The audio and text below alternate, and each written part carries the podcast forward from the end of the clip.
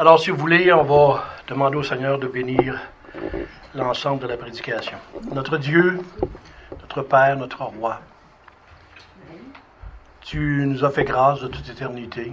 Tu nous as choisis et tu nous as donné la vie éternelle à cause de notre foi que, tu nous as donné toi-même en Jésus-Christ. Alors, notre Dieu, euh, permet aujourd'hui que ce qu'on va entendre puisse vraiment euh, pas juste rentrer par une oreille et sortir par l'autre, que ça demeure en nous, qu'on comprenne ce qu'on ce qu'on étudie. Car la parole est tellement riche, la, parole est d'une profondeur, d'une richesse insondable. Alors Seigneur, permet que qu'on en retienne le plus euh, qu'on qu'on peut et surtout qu'on mette en application les principes que tu veux nous enseigner aujourd'hui. On te demande ces choses en Jésus, le Christ, notre Seigneur et notre Sauveur. Amen. Amen. Alors, on va étudier euh, le chapitre 6. Il y a cinq paragraphes. Alors, dans notre façon de travailler habituelle, on prend un paragraphe, ensuite on le coupe en petites phrases, et normalement, on, essaie d'aller voir euh, les versets qui sont dans, qui sont dans la, la confession de foi, et aussi d'autres versets qui viennent compléter tout cela. Alors, bien entendu, je pense qu'il n'y a rien de nouveau pour nous de vous dire que la Bible nous enseigne que la chute de l'homme dans le péché, euh, c'est un des événements les plus tragiques. Ben, c'est l'événement le plus tragique de, de, de, la vie. Et on va essayer de regarder quel a été le rôle d'Adam là-dedans comme notre représentant. Euh, alors la Bible nous, nous enseigne aussi sur le péché originel, celui, ce qu'on appelle le péché originel. La Bible nous dit qu'on était en Adam, et qu'on péchait nous aussi en même temps que lui. C'est quelque chose d'assez difficile à comprendre parce qu'on se dit comment je peux pécher alors que je n'étais pas là? Euh, mais la Bible nous le dit, alors il faut le croire par la foi. Alors la Bible nous, nous enseigne que le péché originel, sur le péché, ce qu'on appelle le péché actuel, le péché originel, c'est celui qu'on hérite dès qu'on vient au monde. On vient au monde avec une nature pécheresse. Et une nature pécheresse, bien entendu, ce qu'elle fait, c'est qu'elle pêche. Alors, on, a, de l'expérience là-dedans depuis qu'on est nous au monde. Les péchés actuels, c'est l'ensemble des choses qu'on fait qui sont contraires à la loi de Dieu, à la volonté de Dieu. Donc, on va apprendre le péché actuel et aussi on va apprendre sur la nature pécheresse qu'on a hérité à cause d'Adam.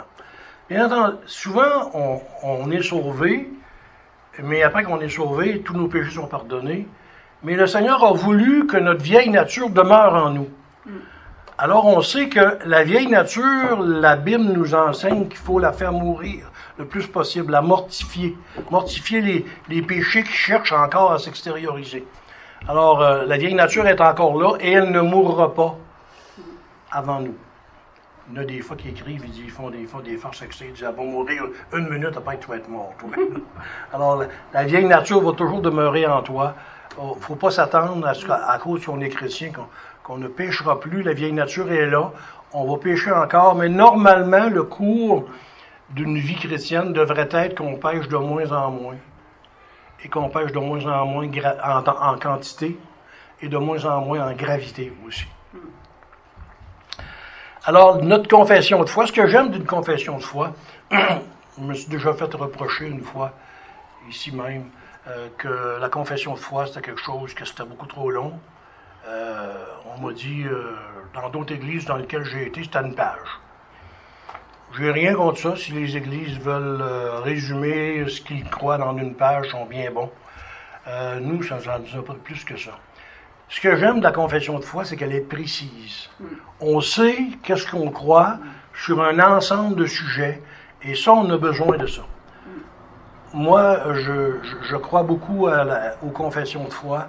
La, la 1689 est euh, la, la, preuve, c'est que si on continue de l'utiliser aujourd'hui, mm. en 2019, ça doit être parce qu'elle est bonne. Hein? Mm. Parce que ça ne serait pas bonne. C'est au-dessus de 100, 100, quelques pasteurs qui, qui se sont ra rassemblés, qui ont discuté point par point, qui ont examiné les choses, qui ont formulé comment on doit écrire cela pour que ça soit accepté par tout le monde. Si jamais vous avez déjà travaillé en groupe, vous savez à quel point c'est dur d'établir une, unanimité. Alors, il fallait que les versets soient forts, il fallait que les phrases soient bien, bien tournées pour que l'ensemble des pasteurs signent tout ça. Et aujourd'hui, on croit encore que c'est une excellente confession de foi. De là, la nécessité de l'étudier. Parce qu'on peut en mettre là, des, ces, petites, brochures-là, là, des piles sautent de même en arrière. On en a en haut, on en a plein. Mais on peut les lire, on peut penser qu'on a compris. Mm. Mais plus tu l'étudies, plus tu te rends compte qu'il y a des bouts, il y a des phrases que je ne suis pas sûr que je comprends. Mais une confession de foi, si on veut qu'elle soit pratique, si on veut qu'elle produise du fruit dans nos vies, qu'on comprenne ce qu'on croit. Et une confession de foi, ça dit, c'est la confession, c'est ce qu'on dit croire collectivement. Alors l'Église ici a adopté cette confession de foi comme étant l'expression de ce que nous croyons. Plus on va la connaître, mieux ça va être. Alors, la première, on va regarder le paragraphe 1. Le paragraphe 1 du chapitre 6. On va commencer par la lire. Ensuite, comme je vous ai dit, on va diviser le texte en petites phrases assez courtes, de manière à ce qu'on puisse aller voir quel verset appuie ce qu'on dit. Parce que c'est bien beau de dire des phrases. Ce qui fait la force d'une confession de foi, c'est que c'est pas des, paroles d'hommes. C'est basé sur les Écritures, et après qu'on a regardé ce que les Écritures disent, on formule. Là, on écrit ce qu'on dit croire. Alors, on va commencer par le, le lire le paragraphe 1. Bien que Dieu ait créé l'homme droit et parfait, et lui ait donné une loi juste qui était en vue de la vie, s'il l'avait observée, et qu'il l'ait menacé de mort s'il la transgressait. L'homme n'a pas gardé longtemps cet honneur. Utilisant subtilement le serpent, Satan séduisit Ève, et par elle, il séduisit Adam, qui, sans contrainte sur lui, transgressa volontairement la loi de leur création et le commandement qui leur avait été donné en mangeant du fruit défendu. Il a plu à Dieu de permettre cette chute dans son conseil sage et saint, puisqu'il avait déterminé de l'utiliser pour manifester sa gloire. Je ne sais pas s'il y en a qui l'ont déjà fait parmi vous, de prendre la confession de foi. Essayez pas de faire ça dans une, journée, ça marche pas. Je ne tiendrai pas grand-chose. Mais disons, vous prenez le chapitre 1. Puis partout où vous voyez les petits chiffres, là, ça donne des versets, là, vous prenez le temps d'aller lire le verset pour démontrer, pour montrer que la personne qui a écrit cette phrase-là, elle ne l'a pas fait sur euh, les paroles en l'air. Elle l'a fait sur la base des, versets. Si jamais, pourquoi on le fait en groupe? C'est justement parce qu'on sait que la plupart du monde, je sais par expérience, la plupart du monde ne liront pas les versets. Et bien souvent, ils vont tomber sur des phrases, ils ne comprendront pas c'est quoi ça veut dire, puis ils vont passer par-dessus. C'est pas de même qu'on apprend. Quand on rencontre une difficulté, il faut aller voir qu'est-ce que je comprends pas. Et si on ne comprend pas, peut-être qu'on devrait chercher de l'aide pour essayer de comprendre. Parce que plus on va comprendre notre confession de foi, plus on va être fort comme chrétien. Et plus on ne se laissera pas non plus, comme les Écritures nous disent, euh, tourner à tout vent de doctrine, comme des, comme des girouettes. On va devenir de moins en moins girouettes. Plus on connaît notre, notre doctrine, plus on connaît notre confession de foi, moins on est girouette.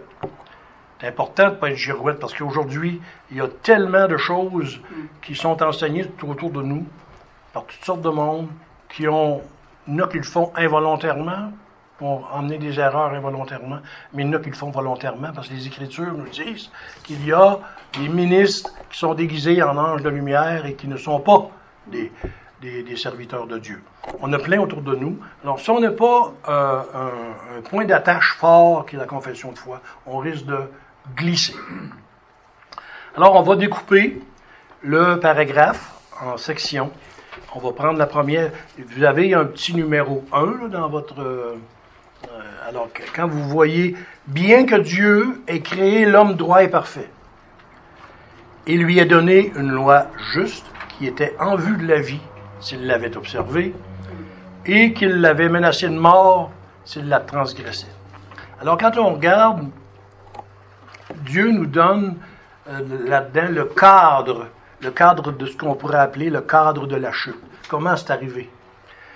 Alors, euh, la Bible nous dit que Dieu, lorsqu'il a créé l'homme, Adam et Ève, euh, regardez les deux adjectifs qu'il utilise, droit et parfait. Donc, Adam et Ève avaient tout ce qu'il fallait pour obéir à Dieu à la perfection sans manquer une seule fois de leur vie. Il y avait tout ce qu'il fallait. Mais il y avait une autre caractéristique, qu'ils étaient muables. Donc, quelqu'un qui est muable, c'est qu'il peut tomber. C'était pas obligatoire qu'il tombe, mais il, pouvait tomber.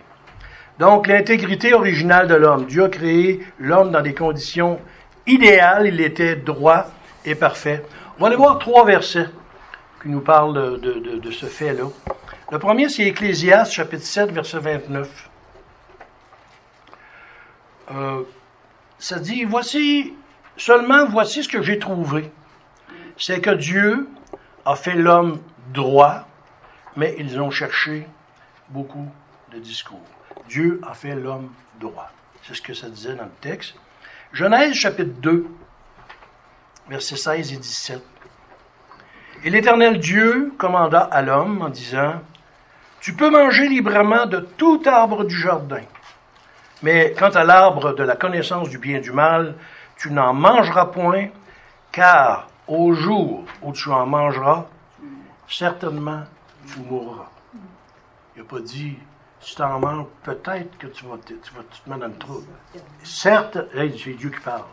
Certainement, tu mourras. Et quand on étudie le texte en profondeur, on parle de mort mais c'est pas juste la mort physique dont on parle ici. Tu, il y a trois sortes de morts dans les Écritures. Il y a la mort physique, il y a la mort spirituelle.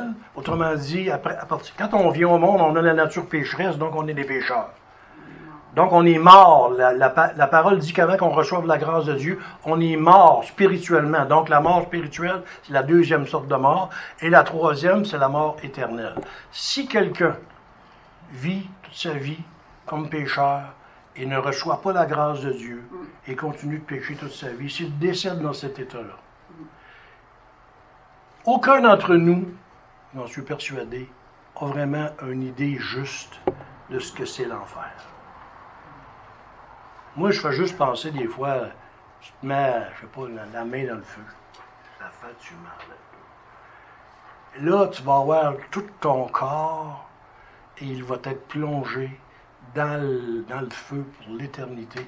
On n'a pas d'idée jusqu'à quel point c'est grave. Alors, c'est la raison pour laquelle il faut connaître nos doctrines, il faut partager l'Évangile autour de nous. Parce qu'il ne faut pas oublier qu'un jour, si je suis ici en avant aujourd'hui, c'est parce que quelqu'un m'a parlé de l'Évangile un jour. Ben, j'étais un pécheur la même chose que les autres. Et Dieu permet à un moment donné que quelqu'un vient sur ta route, il te présente la, la personne de Christ, il te présente son œuvre et il te donne la foi. Il t'ouvre les yeux à la compréhension de ton état de pécheur, coupable, condamné, et qui s'en va en enfer pour l'éternité. Et par grâce, il te libère de cela. Il, non seulement il t'enlève la punition, mais il te donne la justice de Christ, comme on a, on a lu au début du culte 2 Corinthiens 5, 21. Il l'a fait devenir justice pour nous. Alors, c'est quelque chose d'extrêmement grand. Et le troisième verset, euh, si on va regarder Genèse chapitre 5, verset 1. Voici le livre de la postérité d'Adam. Au jour où Dieu créa l'homme, il le fit à la ressemblance de Dieu. Donc, il l'a créé droit et parfait. Très important de savoir ça. Deuxièmement, il lui avait donné un encadrement. Donc, il lui avait donné une intégrité originale. Il lui avait donné aussi un encadrement qui nous dit dans Genèse chapitre 2, versets 16 et 17, l'Éternel Dieu commanda à l'homme en disant, Tu peux manger librement de tout arbre du jardin, mais quant à l'arbre de la connaissance du bien et du mal, tu n'en mangeras point, car au jour où tu en mangeras, tout certainement tu mourras. Et le troisième point qu'on regarde, c'est que ça nous dit dans le texte qu'on a lu tantôt, bien que Dieu ait créé l'homme droit et parfait, lui ait donné une loi juste, m'a dit, lui a dit quoi faire, quoi faire et quoi pas faire était en vue de la vie s'il l'avait observé, et s'il avait, menacé de mort s'il la transgressait. Autrement dit, à partir du moment où Dieu lui a dit des conditions pour demeurer en paix et en communion avec lui, ça n'a pas duré longtemps. Déjà, l'homme a s'est laissé séduire, comme ça dit dans le texte, par, par, euh, la femme. À cause de sa faiblesse et de sa mutabilité. Mutabilité, ça veut tout simplement dire le fait de pouvoir changer. Tu es dans un état de droiture et de perfection, mais tu peux, en tombant, ton état peut changer. Alors, l'homme n'a pas conservé son état de droiture et de perfection originale. La preuve, c'est que dans Genèse chapitre 3, au verset 11 à 13, ça nous dit Et Dieu dit Qui t'a montré que tu étais nu Un cousin qui s'est rendu compte qu'il était nu. Il avait été se cacher. As-tu mangé de l'arbre dont je t'avais ordonné de ne pas manger? Et Adam répondit la femme que tu as mise auprès de moi m'a donné du fruit de l'arbre et j'en ai mangé. Et l'Éternel Dieu dit à la femme, Pourquoi as-tu fait cela? Et la femme répondit, Le serpent m'a séduite et j'en ai mangé. Oui-vous, on apprend ici une caractéristique fondamentale de l'homme. L'homme, il dit, c'est la femme, la femme a dit, c'est le serpent, et ça, là, c'est vraiment une caractéristique de l'être humain. Si tu essaies de lui reprendre, de le reprendre moralement sur quelque chose de spirituel, puis toi, essaie toujours de, de se déculpabiliser en accusant l'autre. C'est exactement, euh, c'est quelque chose qu'on est hérité et qu'on utilise encore malheureusement. Et euh, dans 2 Corinthiens chapitre 11 verset 3, ça nous dit aussi, mais je crains que comme le serpent séduisit Ève par sa ruse, vos pensées ne se corrompent aussi en se détournant de la simplicité qui est en Christ. On tombe dans la, deuxième partie de la phrase. L'homme n'a pas gardé longtemps cet honneur, utilisant subtilement le serpent.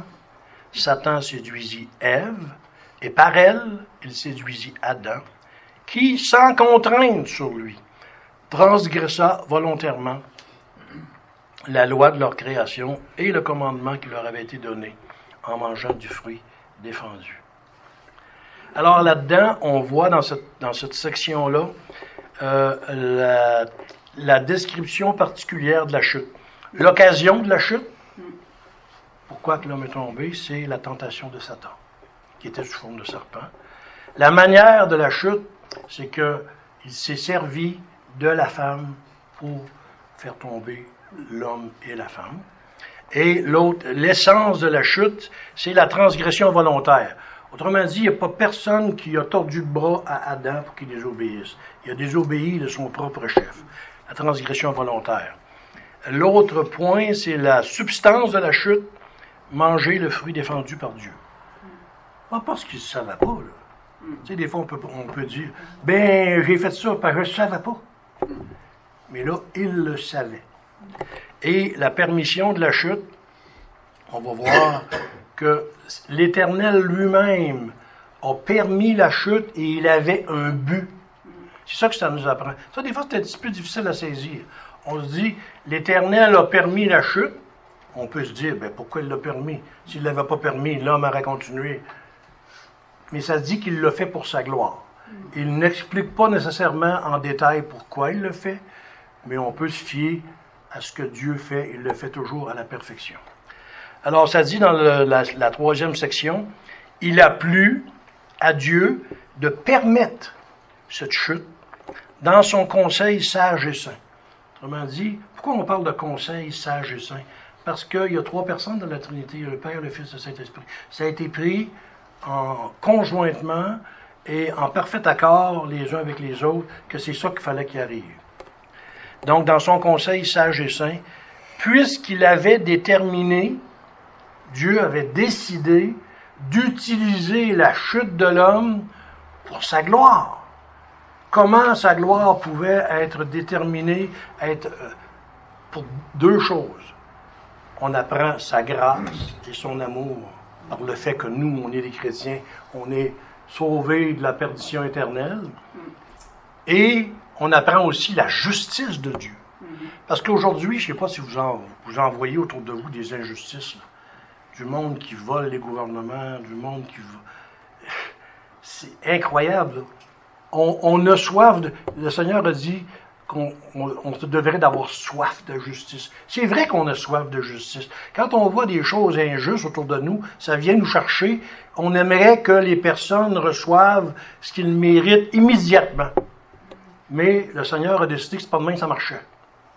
Des fois, il te laisse faire bien des bêtises pendant une longue période, mais ça ne veut pas dire que tu ne payeras pas. Un jour, tu vas payer, soit sur cette terre, parce que des fois, le Seigneur permet que les jugements arrivent d'une façon temporelle, d'une façon terrestre, et d'autres fois, ça va aller quand il va traverser l'autre bord. Mais quand il va traverser l'autre bord, il n'y aura pas d'avocat que tu payes à, à 200 pièces de l'heure qui va te sortir. Je voyais sur Internet récemment une affaire qui était emmenée en cours, puis à cause de l'arrêt Jordan, je pense que je vais faire de même. Ça a, pris trop de temps. Une affaire de, de et à cause de l'arrêt Jordan, tu le vois, le gars, il, sort quasiment en riant de toi. C'est comme, moi, ça vient me chercher, je me dis, c'est bol. Des bandits, ils ont toutes les preuves. À cause que ça a dépassé cinq ans, on ne peut plus juger. C'est, moi, j'ai soif de justice. Quand je vois des affaires de même, ça vient me chercher. Alors, je suis certain que c'est la même chose pour vous.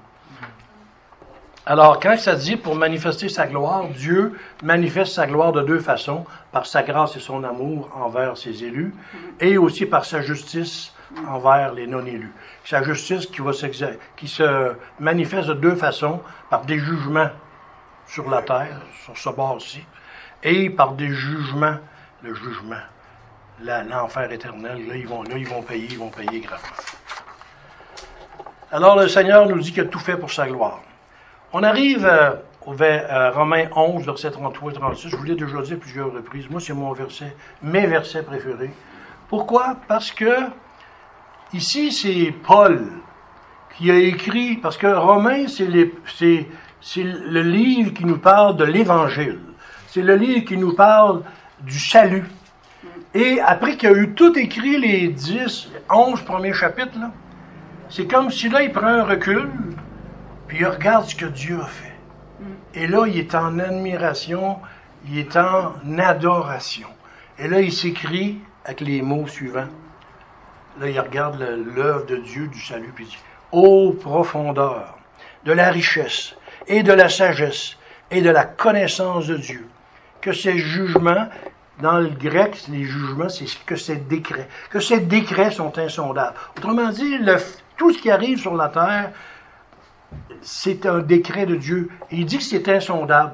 Autrement dit, on ne peut pas comprendre pourquoi Dieu a choisi un puis qui lui a donné la vie éternelle, puis on ne peut pas comprendre pourquoi Dieu a décidé de ne pas donner à un autre la vie éternelle. C'est insondable. Il dit, essaye pas de comprendre ça, tu ne comprendras pas. Parce que tout simplement, ça, ça, nous dépasse. Il y a des choses qui nous, nous dépassent. Il dit que ces jugements ou ces décrets sont impénétrables et que ses voies sont incompréhensibles. Les voies de Dieu, c'est sa manière d'agir. Incompréhensible, ça veut-tu dire qu'on ne peut pas rien comprendre de ce que Dieu a fait? Non, ça veut dire qu'on peut comprendre quelque chose, mais jamais complètement, jamais parfaitement. Verset 34, car qui a connu la pensée du Seigneur, ou qui a été son conseiller, ou qui lui a donné le premier, et en sera payé de retour? Verset 36, c'est le plus beau verset de toutes les Écritures. Parce qu'il dit tout dans un verset. Car toutes choses sont de lui. La source, c'est lui. Et par lui, le canal. La source, le canal. Et pour lui, la fin ultime. C'est profond. Toutes choses sont de lui, passent par lui et sont pour lui. C'est d'une profondeur, c'est d'une richesse ce verset-là, incroyable. Puis là, ça dit, après qu'il a eu tout dit ça, là, il dit, à lui soit la gloire dans tous les siècles. Amen. Quel beau. Ça, ce serait le Romains 11, 33, 36, ce serait une super de belle étude à faire. Vous n'auriez plus des mots. Je vous le dis. Il y a du stock là-dedans. Beaucoup de stock. Alors, on a étudié, on a étudié la nature de la chute. Maintenant, euh, on va regarder dans le paragraphe 2 le résultat euh, de, de, la chute. Ça dit dans le paragraphe 2, par ce péché, nos premiers parents ont perdu leur justice originelle et leur communion avec Dieu, et nous en eux. De ce fait, la mort est venue sur tous. Tous sont devenus morts dans le péché et entièrement souillés dans toutes les facultés et les parties de leur âme et de leur corps. Il est en train de nous, nous rappeler qui on est là avant le salut.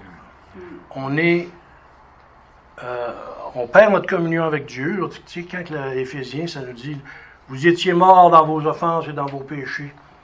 On est à mort. La mort spirituelle, ça veut dire que dès que quelqu'un, un être humain aujourd'hui vient au monde, il est déjà mort spirituellement. Il n'y a rien qui passe entre lui et Dieu. C'est ça que la Bible dit.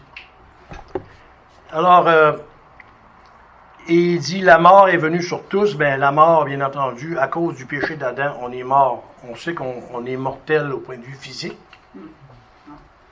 C'est la Bible qui nous apprend qu'on est mort spirituellement. Parce que vous allez dire ça quand vous faites l'évangélisation à quelqu'un, puis si vous lui dites, t'es mort spirituellement, t'as pas de communion. Mais oui, oh non, pas mort là, je suis vivant. T'es es vivant physiquement.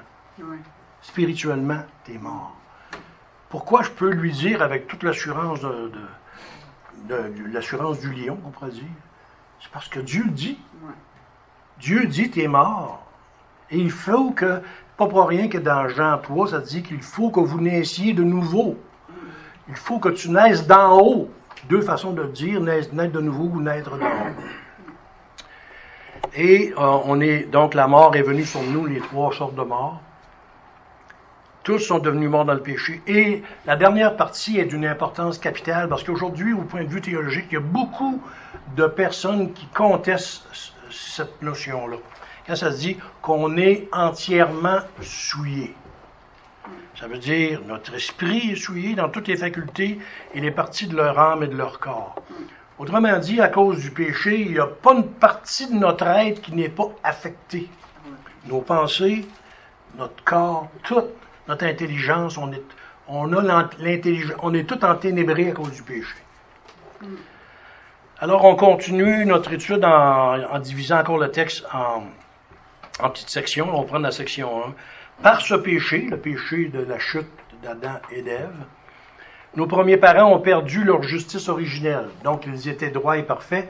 Ça nous dit qu'ils l'ont perdu. Et leur communion avec Dieu. L'heure, je vous parlais de, la petite revue La communion avec Dieu. quand tu n'es pas régénéré, tu n'as pas reçu la grâce de Dieu, tu n'as pas de communion avec Dieu. Et nous, en eux. Tu perds ta communion à cause qu'eux l'ont perdu. Par, par euh, descendance, nous aussi, on l'a perdu. Et de ce fait, la mort est venue sur tous. On va aller regarder quelques versets. Romains chapitre 3, verset 23, c'est presque tous les, petits traités qu'on parle de, salut, Romains 3, 23, c'est Méron qui est voilà. Car il n'y a point de distinction, puisque tous ont péché et sont privés de la gloire de Dieu. Moi, je me souviens, avant d'être sauvé, je l'ai eu, ce verset-là, on me l'avait dit, je sais pas moins de fois. Je disais ça, tous sont privés de la gloire de Dieu. Puis, et puis, comprenez rien de ce que ça voulait dire. Ça dit, tous ont péché, donc il n'y a pas une personne sur la terre qui n'est pas un pécheur. À vous déjà rencontré ça, vous, du monde qui disent qu'ils ont péché. Mm-hmm. J'ai eu, j'ai connu du monde qui ont osé me dire, je suis pas un pécheur, mais j'ai jamais péché. Et, mais que ça prend de l'aveuglement, pas à peu près. Mm-hmm. Alors, les personnes qui disent qu'ils sont pas Et ils sont privés de la gloire de Dieu, c'est ce petit bout-là que je comprends pas, que je comprenais pas à l'époque sont privés, ça veut dire qu'ils ne, verront pas la gloire de Dieu. La gloire de Dieu, c'est la, la, vie dans sa présence. la, la, gloire de Dieu, c'est tout simplement la manifestation simultanée de l'ensemble de ses attributs, c'est sa gloire. Euh, un être humain qui, qui, est, qui est avec son corps physique, que Dieu permettrait qu'il voit sa gloire, il crève tout de suite.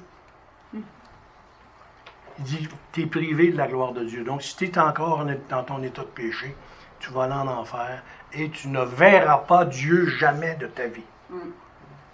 Romains chapitre 5, verset 12, c'est le verset que je vous parlais tantôt pour nous dire qu'on a péché en Adam. Mm-hmm. Romains 5, 12, c'est pourquoi, comme par un seul homme, le péché est entré dans le monde. Donc, qui était le seul homme? Adam et Ève est entré dans le monde. Et par le péché, la mort. De même, la mort s'est étendue sur tous les hommes parce que tous ont péché. Le verbe est au passé. On parle d'Adam. Et comment on peut expliquer ça? Je peux vous dire une chose. Si vous prenez, achetez-vous toutes, disons qu'il y en a, disons qu'il y en aurait 200. 200 commentaires sur Romains.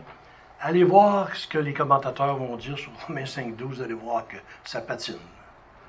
C'est difficile à expliquer. La seule chose qu'on peut, c'est de croire par la foi que Dieu nous dit qu'on a péché en Adam.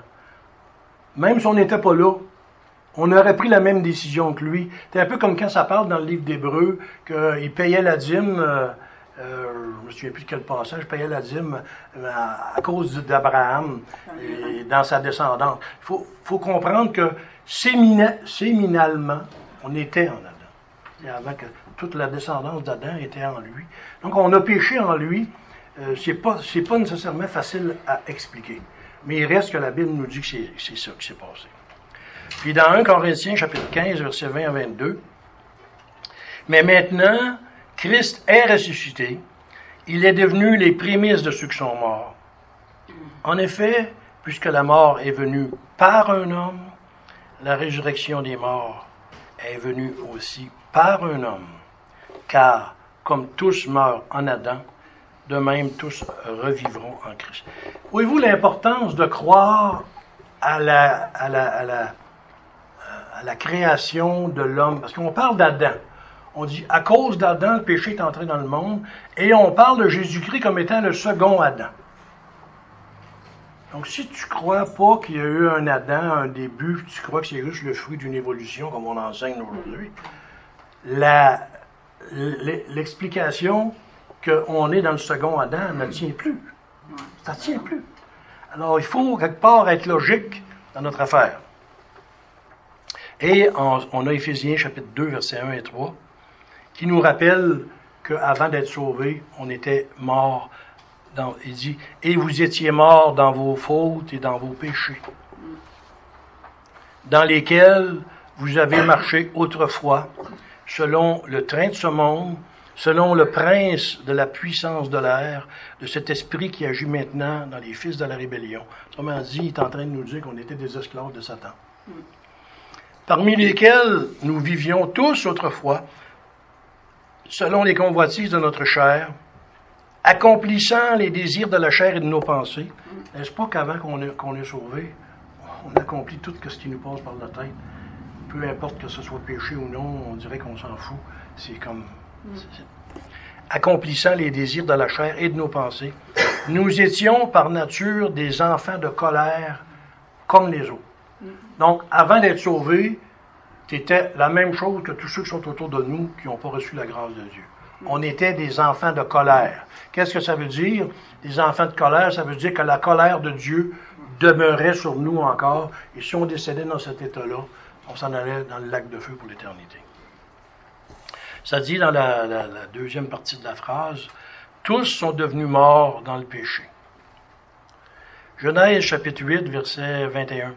Et l'Éternel respira l'agréable odeur, et l'Éternel dit dans son cœur, je ne maudirai plus la terre à cause de l'homme, car la nature du cœur de l'homme est mauvaise dès sa jeunesse. Je ne, frapperai, je ne frapperai plus tout ce qui vit comme je l'ai fait. Est en train de dire qu'on a l'être humain est mauvais dès sa naissance.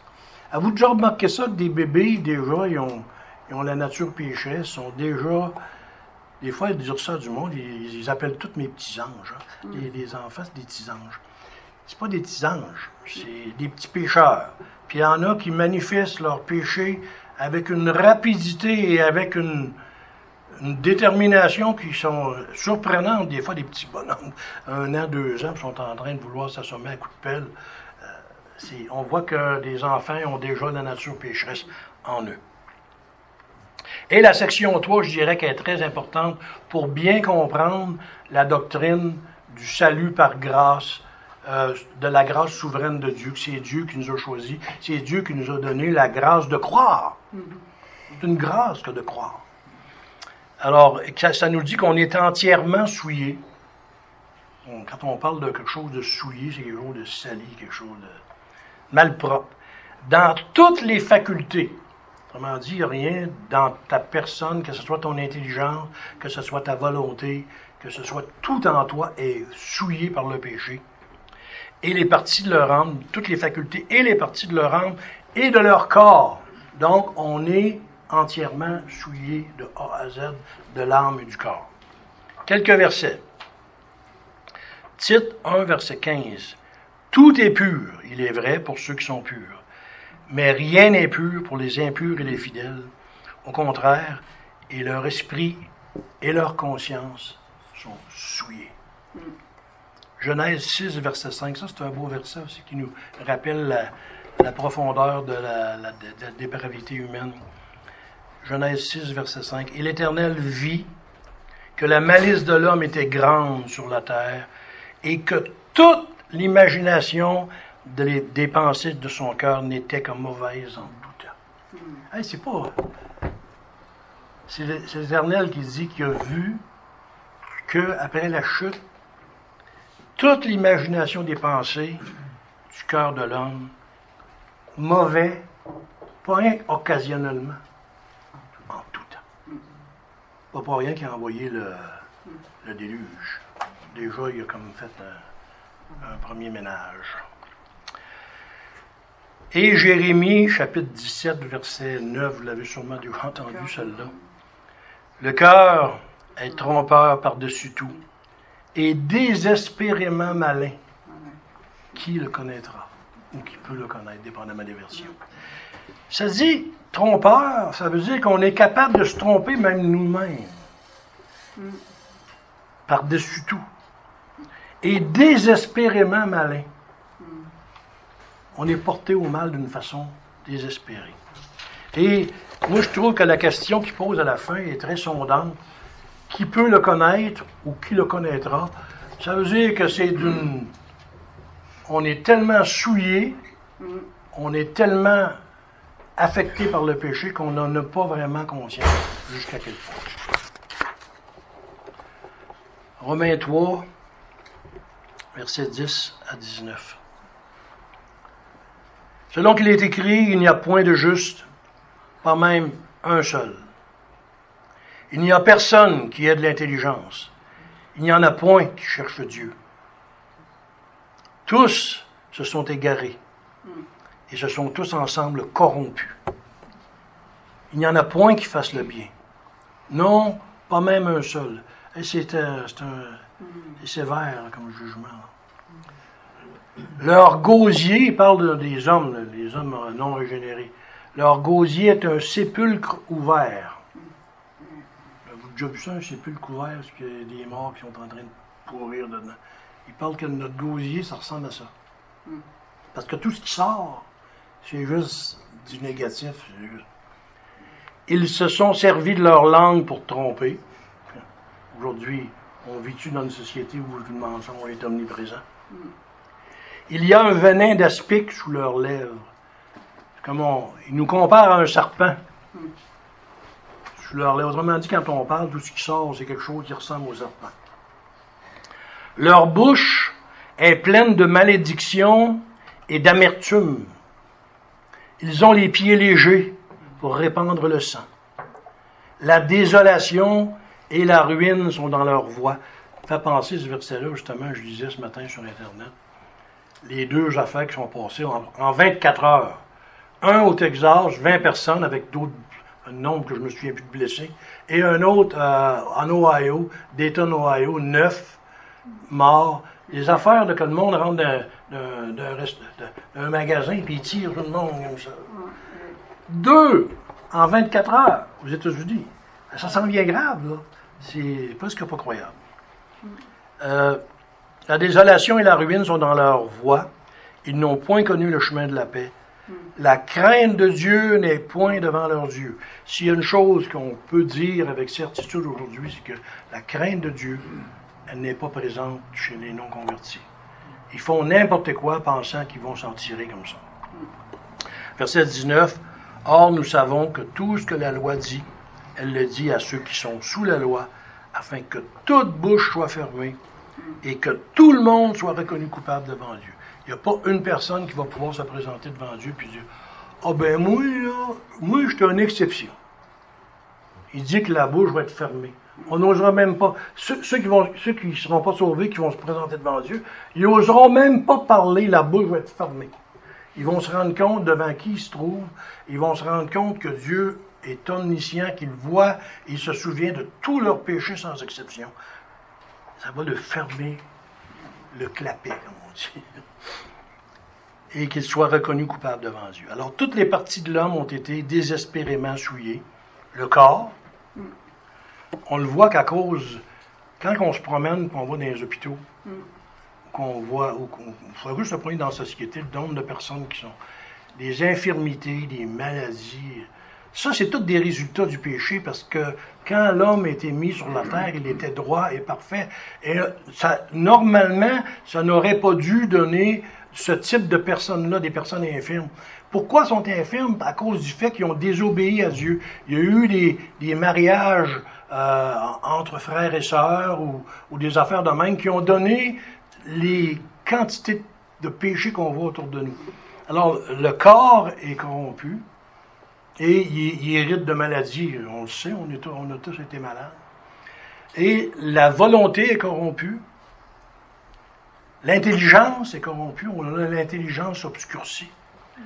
Le cœur, les affections, la conscience, etc.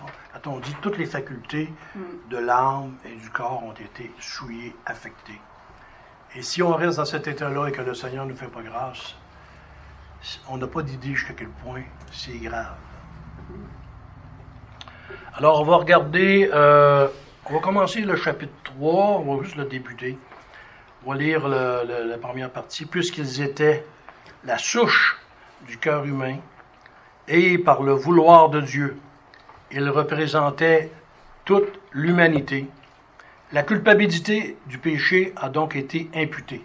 Imputée, ça veut dire mettre sur le compte de. Lui, il a péché, c'est moi qui hérite. Ça, ils l'ont mis sur mon compte. A été imputé. Et la nature corrompue a été transmise par eux à toute leur postérité par le processus normal de la génération. Autrement dit, on vient au monde, puis quand tu viens au monde, tu n'es pas innocent. Tu viens au monde pécheur à cause du fait que tu l'as hérité de, père en fils depuis, depuis, depuis Adam jusqu'à aujourd'hui, par, par génération, c'est ça que ça veut dire. Leurs descendants sont maintenant conçus dans le péché et sont, par nature, des enfants de colère, des serviteurs du péché, assujettis à la mort et à toutes sortes de misères spirituelles, temporelles et éternelles à moins que le Seigneur ne les libère. On va regarder un petit peu la section 1, et je pense qu'on va arrêter là pour cette semaine. Section 1. Puisqu'ils étaient la souche du genre humain, et par le vouloir de Dieu, ils représentaient toute l'humanité. Autrement dit, il faut comprendre que Adam était notre représentant. Et vu qu'on était en lui, qu'on a péché en même temps que lui, il était notre représentant, et en chutant, il envoyait sa, culpabilité à toute sa descendance. C'est pas, pas croyable. Hein? Quand tu regardes ça depuis du début, une faute, les conséquences de ça, c'est presque, incroyable. Représentait l'humain. La culpabilité du péché a donc été imputée. Donc la culpabilité d'Adam a été mise sur mon compte. C'est lui qui l'a fait, c'est moi qui en hérite. Parce qu'on était en lui. Et la nature corrompue, autrement dit, à partir du moment qu'il a péché, que ce qu'il a fait, c'était se cacher. Il a compris que. Et a été transmise par eux à toute leur postérité par le processus normal de la régénération. La génération. Autrement dit, n'importe qui d'entre nous, même si on est des chrétiens, on est régénérés, mais quand on a des enfants, les enfants sont corrompus, sont pécheurs. Ils viennent au monde pécheurs, la même chose que nous, on était avant de recevoir la grâce. La seule chose qui nous différencie, c'est qu'on a reçu la grâce de Dieu, qu'on a reçu le pardon de nos péchés, qu'on a reçu la vie éternelle en Jésus-Christ par grâce. Et c'est lui qui nous donne la foi. C'est lui qui nous donne qu'on comprend les choses de Dieu. OK, on va arrêter euh, là pour aujourd'hui. Et on va continuer le mois prochain.